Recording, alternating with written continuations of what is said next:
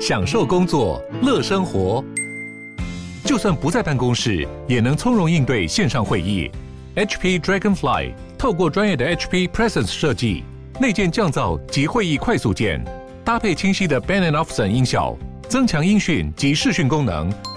HP Dragonfly 顶级商务笔电，采用 Windows 11专业版，让您在会议中享有最佳的视觉和听觉品质。小暖。那因为受审能力没有，那其实断定责任能力这件事情是没有意义的。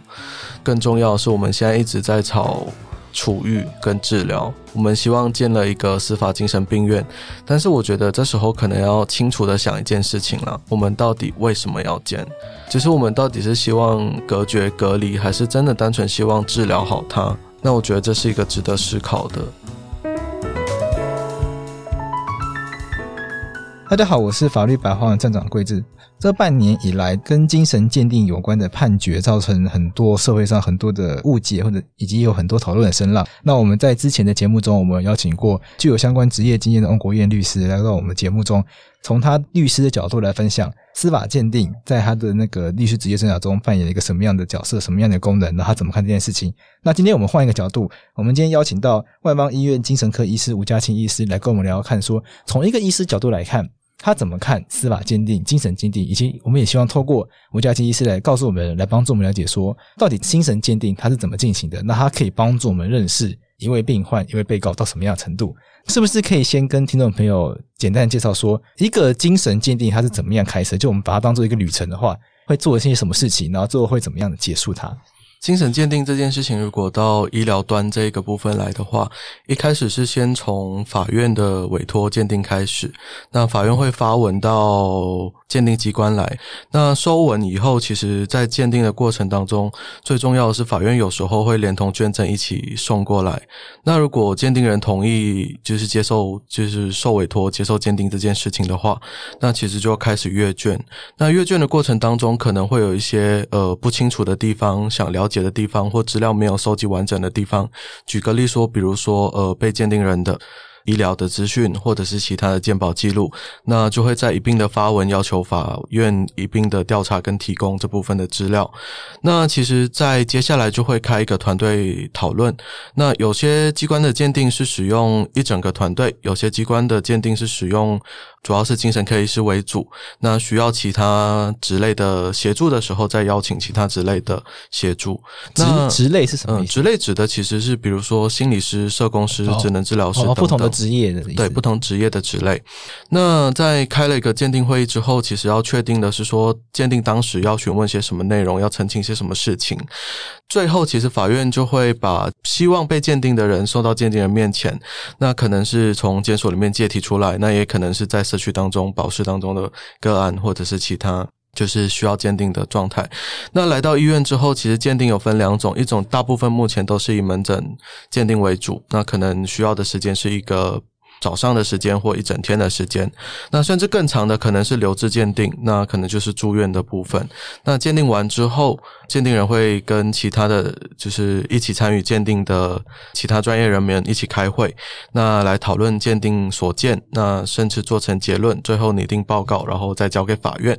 那法院这部分参酌了鉴定报告之后，有时候需要鉴定人出庭接受詰问，那这部分的鉴定流程大概会是这样子。在这个鉴定的过程中，你刚刚说到，医师有你有提到说有分成门诊鉴定跟留置鉴定，嗯，那这部分什么情况会需要这个被鉴定人，呃，譬如说被告他留在医院观察？那门诊鉴定，好像听众朋友可能会疑惑说，门诊鉴定听起来可能就一个早上的时间，那觉得说，诶，这个人就是骗一骗就骗过去，就骗到无罪了，这样子的状况，医生怎么理解这样的状况？呃，门诊鉴定跟留置鉴定这件事情最大的差异，其实就是可以看鉴定人的时间跟需不需要二十四小时观察这个鉴定人。那所谓的门诊鉴定，有时候在一次的门诊鉴定无法完成，会跟法院要求再次的接体送到门诊来，那可能就是。肝不用住院的状态，那受鉴定人要不要住院这件事情，其实牵涉了很多因素。第一个就是可能是安全性的考量，第二个可能是经费的考量，再来就是案件大小的考量跟待证的问题的，就是复杂度来决定。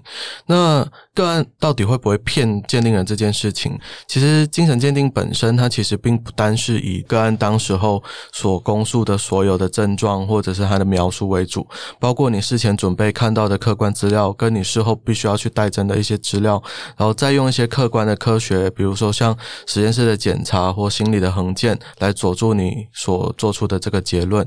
所以你说个案到底会不会骗过医师？这件事情不能说百分之百完全没有发生，它可能能发生。但如果鉴定医师觉得有疑惑，或者觉得这个案其实在装病、诈病，或者是有一些隐瞒的时候，那其实可以跟法院要求提出留置鉴定这件事情。你有遇过这样的状况吗？现在其实留置鉴定的案件其实相当的少，因为一来是法院不希望在医院里面待太久，有安全性考量跟人力的配置；再来就是经费的问题。所以其实目前来说，我们除非非常重大瞩目的案件，才有可能遇到留置鉴定这件事情。不然的话，其实法院有时候会希望，哎，那宁可让你借题两次、三次，就是多来几次，是。那在那个鉴定的过程中会做哪一些事情？比如说仪器吗？还是用问卷？嗯，我可能随便举例的啦。是一开始的精神鉴定，其实最主要的是跟个案会谈。其实就像一般看病的时候，最重要的诊断性会谈。那诊断性会谈这部分由精神科专科医师来执行。那会谈的内容主要是排除哪一些疾病或诊断哪一些疾病为主。那再接下来有一些需要呃心理横鉴的部分，比如说智力的部分，那或者是比如说其他。那更多需要做一些量表或测验的部分，那会委由心理师来协助完成。再来就是看个案其实有没有提出或相关需要证明的生理疾病或者是脑部疾病，那这部分就牵涉到需不需要做影像检查、抽血检查，跟像脑波这方面的实验室检查。在这个精神鉴定结束之后，你说还需要到法院去做，可能接受讯问。那那个过程是怎么样进行？呃，其实这个就看法院对于鉴定报告有没有疑问，那再来就是看检辩双方对于鉴定人有没有其他想要提出疑问的问题。那如果有的话，法院可能就会传鉴定人到法院去。那通常其实就是针对鉴定的内容跟鉴定人资格这件事情来做詰问。像现在那个法院的判决啊，他的因为他法条是规定说需要失去那个。比如说显著降低或者是失去辨识能力这样子的一个字眼，那以一个精神科医师的专业来看，说什么样的一个状况会被认定说他已经显著的失去他的这个判断能力？其实这件事情是呃，我们从先从立法来看，其实十九条的立法其实是从生理跟心理两个方面来整合的。嗯、那其实就是做出结论有没有约束法官，绝对是没有的。那只是最重要十九条里面的精神，想要鉴定医师回答的其实是。前面十九条前端精神障碍与心智缺陷这件事情，因为它是一个生理因素，所以其实。鉴定人需要回答，而且其实是法官必须要参考跟接受的，其实是前段这部分。那是不是有导致他行为当时不能辨识其行为跟依其辨识而行为的能力减损这件事情？那这其实就是一个法律论证的过程，其实也是法官的自由心证过程。那鉴定人可不可以在这部分提出他自己的意见？可以，但是其实对法官其实是没有约束力的。那怎么去判断这件事情？其实很多时候我们这里就牵涉到两个最主要的概念，一个是辨识能力，一个是控制能力。那辨识能力就是个案在行为当下或者是犯行当下，知不知道自己在做什么事情，这是第一个。第二个，知不知道自己在做事情的时候，这件事情违法，这是一个我们所讲的辨识行为。再来就是，即使他知道了，但他有没有选择其他可能的方式来避免？那或者是，其实他在犯行之后或当下有没有竭尽各种方式不被发现或躲开警方的查缉或者是逮捕？那这件事情综合起来，其实需要看的，其实就是。当事人在当下的精神状态这件事情，那精神状态这件事情，因为有时候鉴定的时候，距离事发其实已经隔了蛮长一段时间的，所以其实只能从客观的证据跟当下我们一般医学上临床常理常见的状态来做一个推论。那除非其实在犯行当下有很完整的录影录音，那才能够去完整的判断当下的精神状态。不然很多时候，其实我们需要从过去这个个案。客观的一些就医资料，或者是其他呃法院提供的客观资料来做一个佐证。举个例来说，如果今天一个个案他其实是视觉失调症，那他其实也已经生病了好几年。那这时候，其实他如果当下因为妄想的状态，觉得对方可能想要伤害他，所以在当下的时候，他觉得对方有可能会攻击他，他他做出了攻击或者做出了伤害对方的行为，最后对方已经死亡。那这个状态其实要想的就是说，这个个案的妄想。犯案当时的时候，精神状态是呈现妄想状态，但是这个妄想状态有没有影响到他的判断？那有时候精神鉴定里面，精神的症状或精神的状态，其实远比生什么疾病这件事情来的更重要。举个例来说，有时候常常我们会看见有些人常说他自己有精神疾病，比如像像是忧郁症，但忧郁忧郁症的个案并不会在犯行当下可能导致他。呃，没有办法辨识他的行为是违法这件事情，所以其实疾病这个名字跟当下的精神状态来比的话，当下的精神状态是比较重要，是我们在精神鉴定里面要判断的一个依据。所以，呃，精神科医师可以做到的就是说，可以了解这个病患这位被告他是不是确实有罹患精神疾病，可是他在行为的当下是不是确实因为这个疾病。让他没办法辨识自己的行为违法，或者让他无法控制自己的行为，这个部分是不是就还需要另外的资料来去做协助？因为这个某种程度上变成要还原过去的时空现场。他没有办法单就当下你眼前这位病患看到状况来去做判断。嗯，这个其实每一个个案，呃，可以下的结论，或者是可以深入到是否能够完全判断这件事情是差异蛮大的。法院提供越多客观的证据，关于犯行当下的那个状态，其实就越能够让我们去还原，或者是去推断他可能处在什么样的精神状态。很多时候，其实法院没有提供完整的证据，或者是已经事隔蛮长一段时间。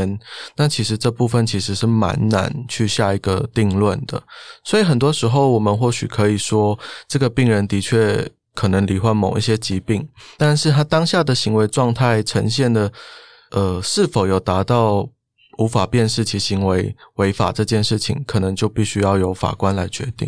我想，我还是以这个铁路杀警案为例哈，虽然还在进行，嗯、但它毕竟是个社会上很瞩目的案例。是，那以这个案例来说，很多的民众他会在意的是，跟我的听众会在意的是说我跟你说他有妄想，可是他就是杀人啊，我们要怎么知道他是真的因为他无法控制他违法行为，还是他其实都可以，他也都知道，那他就是想要杀掉他所妄想那个人？其实很多时候我们犯罪的时候讲求。意图跟动机嘛，对，这个是法律的那个用语。是，那其实这个个案，其实在审判的过程当中，其实法官也提供了很多客观的证据，包括他在其实犯下这个犯行之前的各种。就医证据也好，或者是其他他到各个地方做出的反应的证据也好，其实也代表这个个案，其实在那个时点上，其实是呈现一个极度妄想的状态。这件事情是客观的，而且它其实是一个事实。那在挥手插下那一刀的时候，到底能不能控制这件事情？那很多时候，这其实我们即使是法官，他可能也没有办法决定他到底是不是真的能控制这件事情。我们只能。从他客观的看到说，诶，这个人是否呈现了一个极度妄想的状态？那很多人其实不能理解为什么他杀了一个人可以就不用受到处罚或之类的。我常常跟上课的学生举例一件事情：如果今天一个三岁的小孩打破了花瓶，你会不会处罚他？嗯，通常不会吧？对，通常不会。你或许比较残忍一点，你会叫他罚站。但是罚站的当下，三岁的小孩真的可以知道他自己罚站是为了什么被罚站吗？或许他只能听懂你叫他罚站这件事情。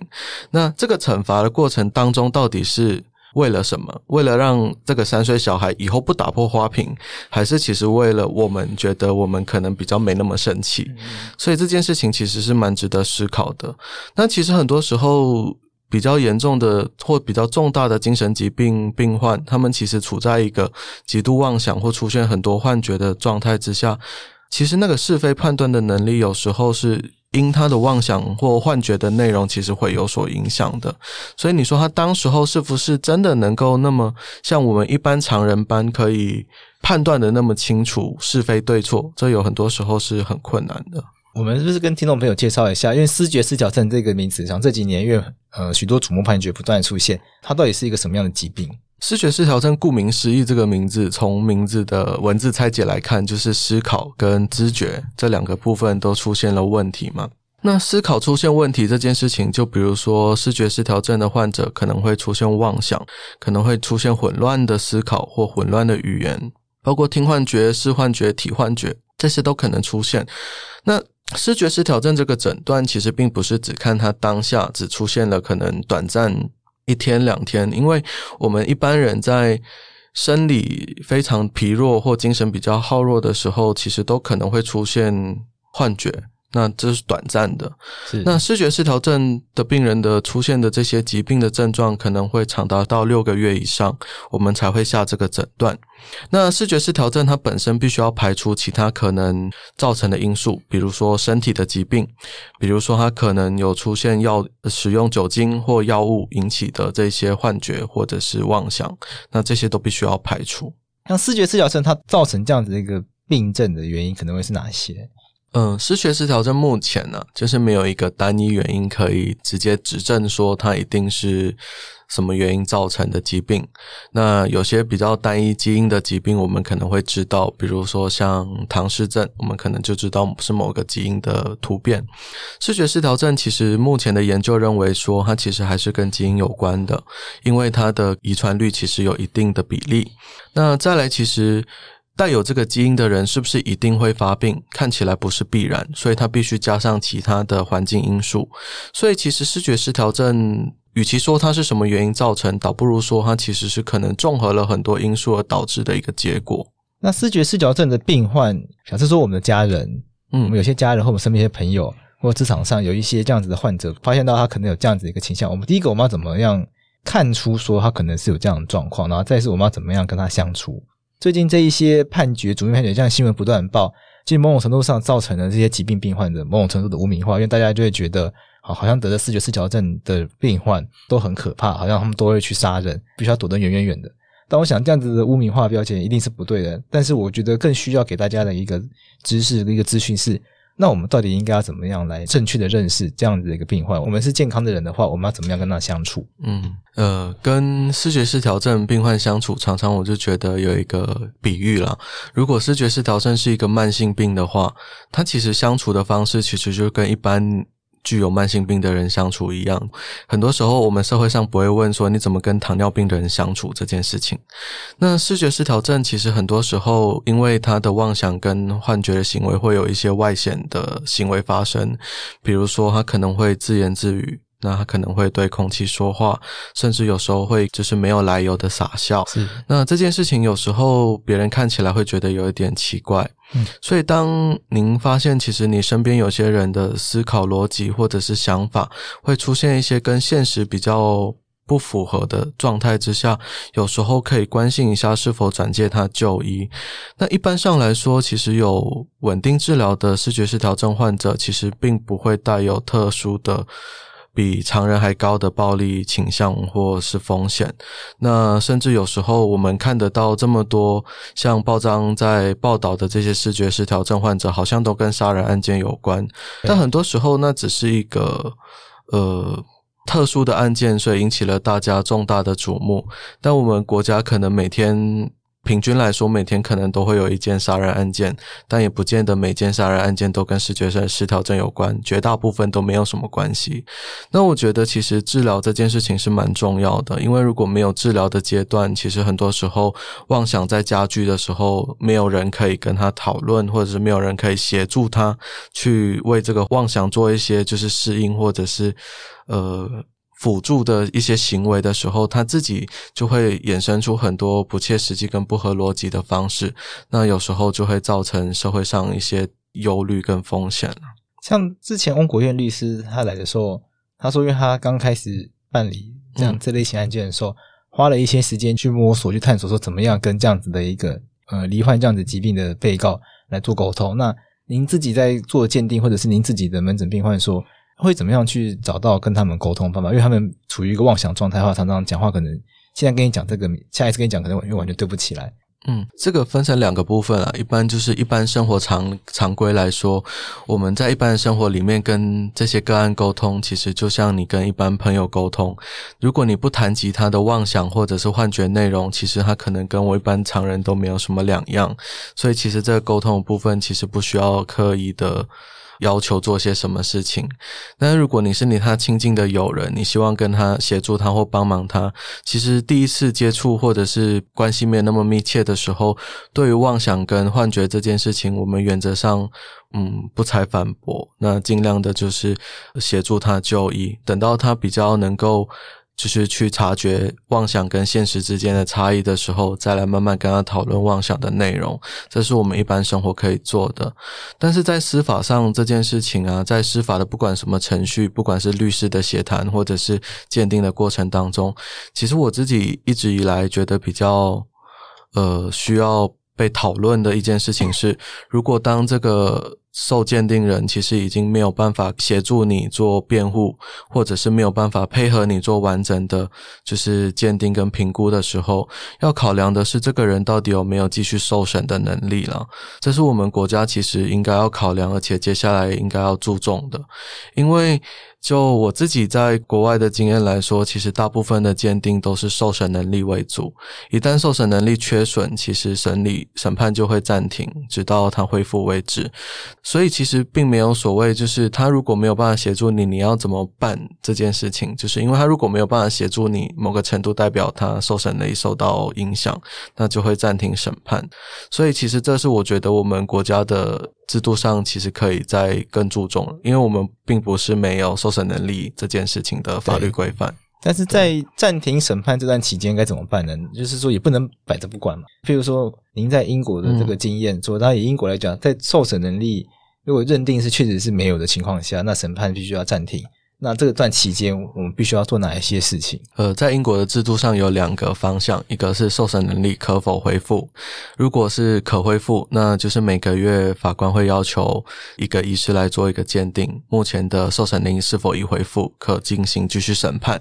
那如果是没有办法恢复的状态的之下，比如说脑伤，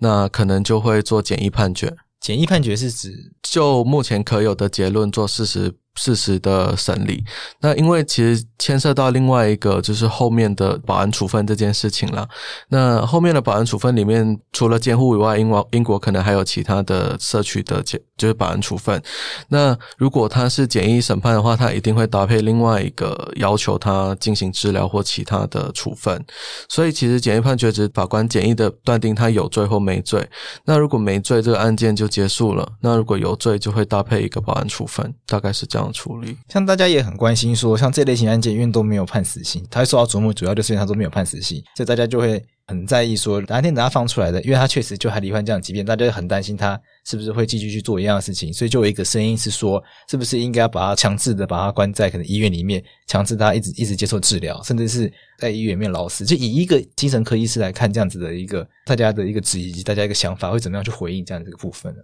我会觉得，就是说，如果没有判死刑，然后把他关起来，或者是要求他到某个地方治疗之后，会担心他如果治疗好了放出来之后，还会有继续的风险。那这件事情就像我们在说的，到底我们后续的这个保安处分或监禁，到底是想要治疗他，还是其实想要隔绝他？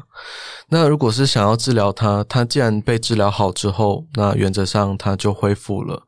因为其实，在英国很多个案其实有面对两个最主要的问题。第一个就是治疗好之后，有些个案真的就恢复到社区去，那后续也没有其他再犯的风险，或者是再伤人的风险。那有另外一个，就是因为社会安全的因素，其实很多时候。都不敢放人，所以他可能在医院里面待的时间比原本刑的刑期还要来得长。那这件事情就牵涉到可能法律要讨论的正义原则吧。那那怎么办呢？就是说，大家如果还是一直很担心，可是确实一直把他关在医院里面，又是一个不人道，甚至甚至可能是违法违宪、侵害人权的状况。到底医生在这个过程中，他可以怎么样去拿捏这样的一个平衡？我觉得这件事情还是有一点牵涉到社会安全的考量。那这个社会觉不觉得这一群人其实是安全的？如果您觉得其实因为他生病的状态导致他不安全，那他经过治疗之后，那治疗已经达到某种痊愈的程度或改善的程度，那相对来说他的危险性应该就降低了。举个例来说了，那如果一个没有罹患精神疾病的个案，在社会当中是一个很坏很坏的人，他的风险一样很高。那我们为什么不选择把这些人一早就把他关进去呢？所以这其实牵涉到社会怎么去看精神疾病这件事情。就我们要怎么样让大家更能够接受这样子的观念？其实我觉得有一个很重要的里程，是我们到底相不相信这个国家。很重要的几个体系，比如说相不相信司法体系，相不相信医疗体系。那如果我们对这两大体系都是信任的，那我们也觉得这个判断应该是合理的。怎么样让大家可以更接受去看这件事情？其实很多时候。我觉得现在国内一直在推，希望精神疾病去机构化或再社区化这件事情，是可以让更多人接触到，去知道这一群的疾病的患者其实并不如想象中那么可怕。但在去去机去构化跟在社区化这件事情，又有另外一个风险发生。如果我们在社区的这一端，其实治疗跟追踪做得不好，其实它会引起另外一个反效果的，整个社会氛围可能会觉得这一群个案或这一群病人其实更危险、更风险，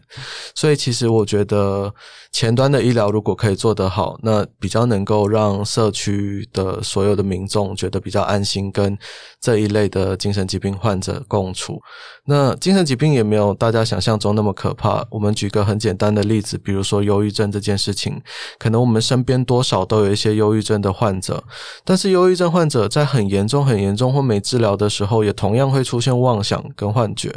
那出现妄想跟幻觉的忧郁症患者，他可能的行为风险就跟一般的视觉失调症其实可能是接近的。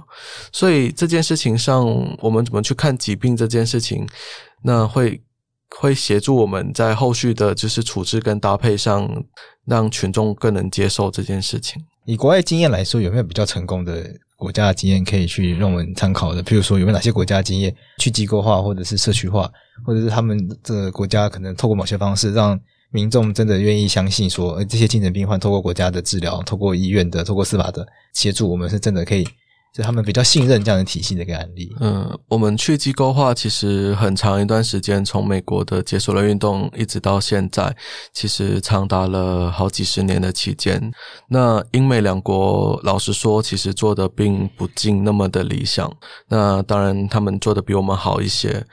那说真的很成功的例子，在于就是保安处分这件事情上，其实北欧国家是做的比较好的。但是我们能不能真的就复制北欧国家这件事情是不可能。他们怎么做的？其实北欧国家其实最重要其实是后续在治疗环境的后追跟到社区之后的辅导。那举个例来说，他们可能在治疗了一段时间，觉得这个个案已经可以。呃，回归社会的时候，他们会先在社区的地方提供他们住所跟就业的辅导，所以可以让这些个案慢慢的回到社区里面，维持可以自己独立的生活。那后追人员才会开始渐渐的减少接触跟离开。所以的，我觉得这件事情是蛮重要。英国也有在做这件事情了。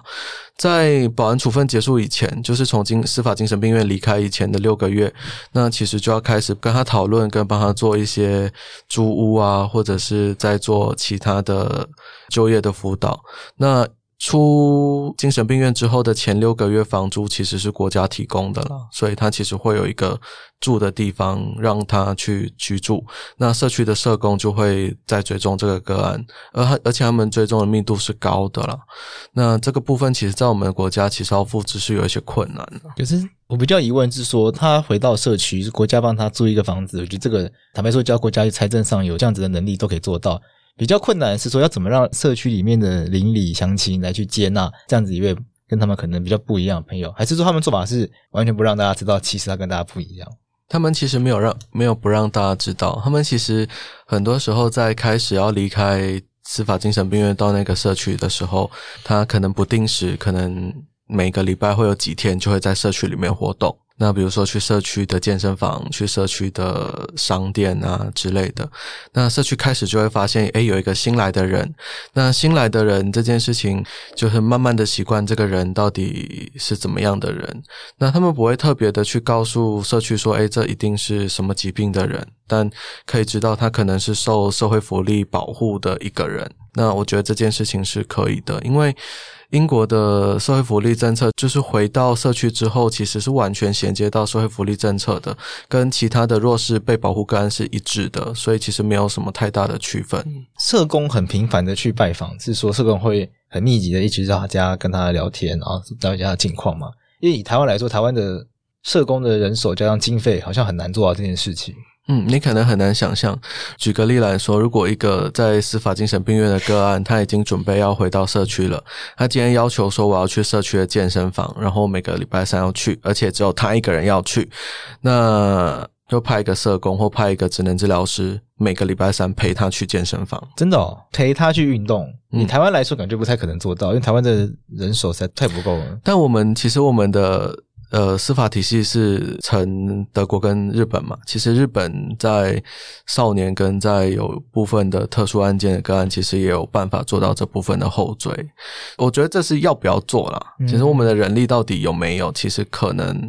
经费有可能人力就会来。OK，应该是取决于我们愿不愿意花预算在这上面。其实我觉得这没有对错，就是这个国家要走向什么样的制度，我们到底要走一个呃社会主义，要走一个福利国。那如果我们要走福利国，这部分的经费可能是省不了的。那这是一个国家的决定了，它没有好坏对错，也没有绝对一定要怎么做。但如果国家决定走向福利政策，这时候那这一点其实是我们没有办法把精神病患永远关到他过世为止。那这件事情是不合理的。可是我相信会有些民众他不能接受，他说：“为什么我们的纳税钱要花在这样子用在这群人身上？”那其实有时候也可以问：如果我们觉得精神疾病是一个慢性疾病的话，那我们国家也花了很多钱在心脏病、糖尿病或者是其他的癌症疾病上。是，所以其实这是一个分配，就是我们大多数人愿不愿意分配一些少部分的资源给少部分的人。是，一是想再请教哈，就是说，像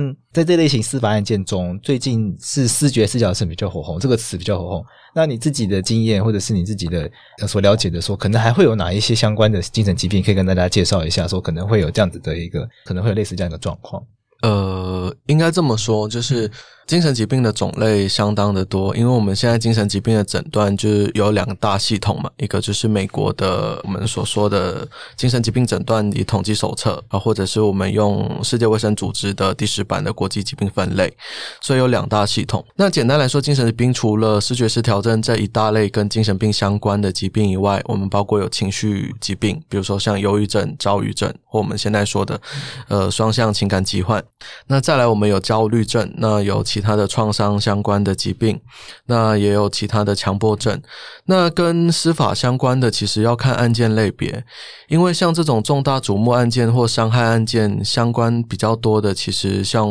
现在提到比较多是视觉失调症，或者其实很多时候是酒药瘾。使用的患者，那其实这部分也比例也一直在上升当中。那再来，其实可能跟其他的财务或财犯有关系的，那比如说像强迫症啊，或者是认知功能障碍，像我们说的失智症这件事情，那其实也跟财务犯罪比较有一些关系。除了刑事以外，像民事还会有这个监护宣告部分，那它的这个认定的标准是类似的吗？呃，其实这两个民事跟刑事的鉴定跟命题其实不太一样。嗯，我可能跟大家先讲一下，就是说、嗯、我们过去有个词叫尽治产，可能大家比较熟悉。嗯、那我们现在民法已经把它修正为叫做受监护宣告人，比较常见可能是家中的长辈，因为家中长辈可能呃年老了，所以可能会有失智症或者其他的状况。我们会我们会认为说，那这个长辈如果他仍然盖一个章，他就要为这个盖章行为去负责的话，嗯、其实我们有很多衍生的纠纷啊，常常就会有。人跑出来说：“哎，你的这个，你家里的爸爸已经盖章，把房子卖给我了。”可是家中人就会说：“这个爸爸已经得失智症，他根本搞不清楚自己在干嘛。”他觉得家中的人就觉得爸爸是被骗。所以为了要避免这样的状况，我们其实有个制度叫做：我们可以带爸爸去做这个监护宣告。那为了爸爸他有失智症，那他就不能够再盖章就算数，他盖章一定要有监护人的同意。那他的这个判断的标准会跟刑事的有什么样的不一样呢？嗯，其实有蛮大的不一样的。那精神鉴定其实就像站长所说的，它其实在我们生活的每一个细节可能都会出现。那在刑事的鉴定来说，我们比如说在十九条的鉴定这件事情，我们是从现在去看案发当时之前发生的状态。那这是时点上最大的不一样。那在民事的监护宣告上面，其实我们是看现在的状态，跟去预测它未来可能产生的一些状。状态，那去看的是他有没有就是受意识表示，就是能不能知道自己现在想要做的事情是什么，那能不能做出自己想要做的决定，那能不能知道自己做了这个决定之后的相对应法律效果是什么？所以其实监护宣告跟刑事的刑法的鉴定其实是不太一样的，民事的鉴定其实还是有蛮多的，除了像。站长刚刚提到的，像如果有人呃家中的长辈盖了某个章，然后发现诶房子卖出去了，但是家里的人都说没有，那这时候另外一个就是在要鉴定的是签立遗嘱或者是签立我们的契约的时候，当时候的有效性。那民事上面就是要去看的，还有比如说婚姻关系的存废啊，或者是说其他的民事赔偿，那家事事件法里面的儿童监护的问题啊，或者是其他的强制。治疗，比如说像精神卫生法里面的强制住院，这其实也都是民事跟行政法里面鉴定的范畴。我觉得最特别是说，因为监护宣告的申请权人，就谁可以去申请里面包含自己，就是我可以去帮自己申请监护宣告，因为我怕我可能担心我未来失智，然后可能会被乱盖章什么的。但是我觉得这个本质上有一个有趣点，是说如果我现在可以帮我申请监护宣告的话。不就代表我现在是一个还算是神志清醒的人吗？我要如何跟法院说明说我有受监护宣告的必要？那法院通常这个案件他都会会需要有医生的这个配合嘛？那医生在这个部分要怎么去？就怎么去协助？嗯，其实自己成为申请人这件事情是比较少见的啦。对，那其实这件事情会不会发生？我自己本身没有遇过，但我的想象里头，其实它可能可以发生的。因为其实申请人他可能现在处于一个轻度失智的状态，他开始发现自己的认知功能跟记忆力越来越差，而且他开始发现自己找不到东西，或常常会忘记自己把钱花在哪里了。这时候的他是否完全没有办法决定自己要跟法法院申请这件事情其实是不必然的，可能他其实有意识到这件事情，他就可以跟法院申请来做监护宣告。那这时候的他可能并没有办法符合监护宣告的要件，但他可能可以为辅助宣告，就是他可能有在部分的受意识表示，就是跟唯意识表示里面有减损，但是没有达到完全不能的状态。所以以民事来看，是向后的。嗯，等于是要用现在身体的状况去预测它未来有可能会退化，有可能会有减损，然后。所以这个部分就是医师要去协助判断的部分，是因为在监护宣告里面，法官除了在问就是有没有办法受医师、唯一是受医师表示以外，他们最常问的另外一点，其实就是有没有恢复可能。所以恢复可能性这件事情，就会决定法官在裁的时候，到底是会决定他需不需要受辅助，或需不需要受监护。就如果是有恢复可能性的，通常会比较倾向辅助宣告嘛？嗯，也不一定，因为比如说举个例来说，我们如果今天一个个案。突然之间发生了车祸，那脑出血，这时候的他其实完全呈现一个就是一个植物人状态，这时候他应该是为监护宣告的。对，那在。治疗之后，比如说我们黄金治疗期六个月之后，他有没有可能恢复？在医学上是有可能的。那他可能就会撤需要撤销这个监护宣告。那法院通常会询问，就是有没有恢复的可能。我看到比较认真的法官，其实会在每一年，如果医师答复是有恢复可能的，在每一年的时候会要求个案去提供现在正在治疗的医师的意见或者是诊断书，来提供告知法院说他现在有没有恢复。像我们身边可能有很多这样的朋友，他们的家人有这样的状况，可是大家常常有个共通性的困扰是说，无法说服他们去看医生啦，就会连接到我们常常谈的这个病识感的问题。那我们要怎么样去做这件事情，比较真正能够帮助到自己身旁的朋友？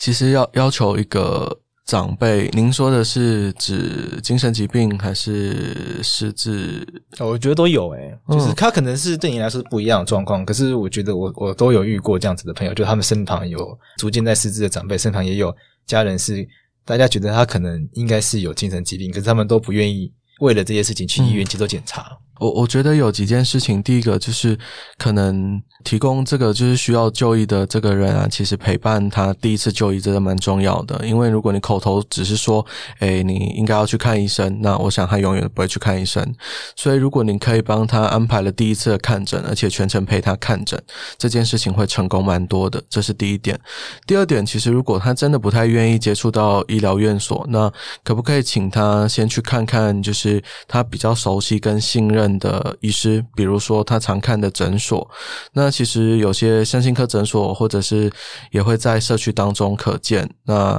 或许是他常看感冒的诊所，那或许在感冒诊所也可以吗？耳鼻喉科？他、呃、其实，在一般的加医科诊所或耳鼻喉科诊所，那如果医师愿意告诉他说，哎，那您可能需要到某个诊所或某个医生那边再做进一步的检查或治疗，或许其实个案会比较愿意去。我觉得这几个方式都可以尝试。吴医师，为什么当初你会选择要念精神科为你这个主要的方向？那精神科跟其他的医疗的科别有什么主要的差别吗？嗯，我选择精神科这件事情其实决定的蛮早的，就是我在决定要当医生这件事情的时候，就几乎决定可能要选精神科这件事情，因为我觉得。人的大脑是一件很奇妙的事情。其实我们看得见的结构跟看不见的结构，它其实都影响着我们在思考跟运作。所以我一直都觉得这部分其实是我很想要做的事情。再来，其实我不讨厌跟别人聊天，或者是我不讨厌跟个案在对谈这件事情。那对谈这件事情对我来说是有趣的，而且是其实是可持续的，所以我就选择了精神科。那精神科跟其他医学科有没有什么不一样？如果大家有发现，其实精神科在各个大医院的医学科里面都是一个很四维的科别。有些老前辈就曾经说过，精神科在一个大医院里面其实就像眉毛，就是你觉得它平常没有什么功能，但是没有了它就觉得很奇怪，所以你总是需要这个东西，但是你又不觉得它非常非常的重要。那精神科跟其他科不太一样，其实我们在讲的是从症状学来看一个个人，那从这。个人的症状学或者他所困难的地方有没有影响到他的生活？那对精神科所有的精神科疾病的判断，最重要最重要的标准就是今天你有没有因为这个症状而影响到了你的生活？是。那这其实是跟其他科别不太一样的。那精神科医师跟我们大家常常会混在一起的，譬如说什么心理咨商师啊，有什么具体上的差异吗？呃，首先其实是从训练的背景不同了。那精神科医师的训练背景还是从医学系开始，所以还是从医学里面开始。那心理师呃有分临床心理师跟咨商心理师。那临床心理师有三类组的，其实有一类组的，是。所以其实很多不一样，开始就是从背景的训练不太一样。那背景的训练不太一样，就会牵涉到后来看事情的方式，或者是可以处理的东西不一样。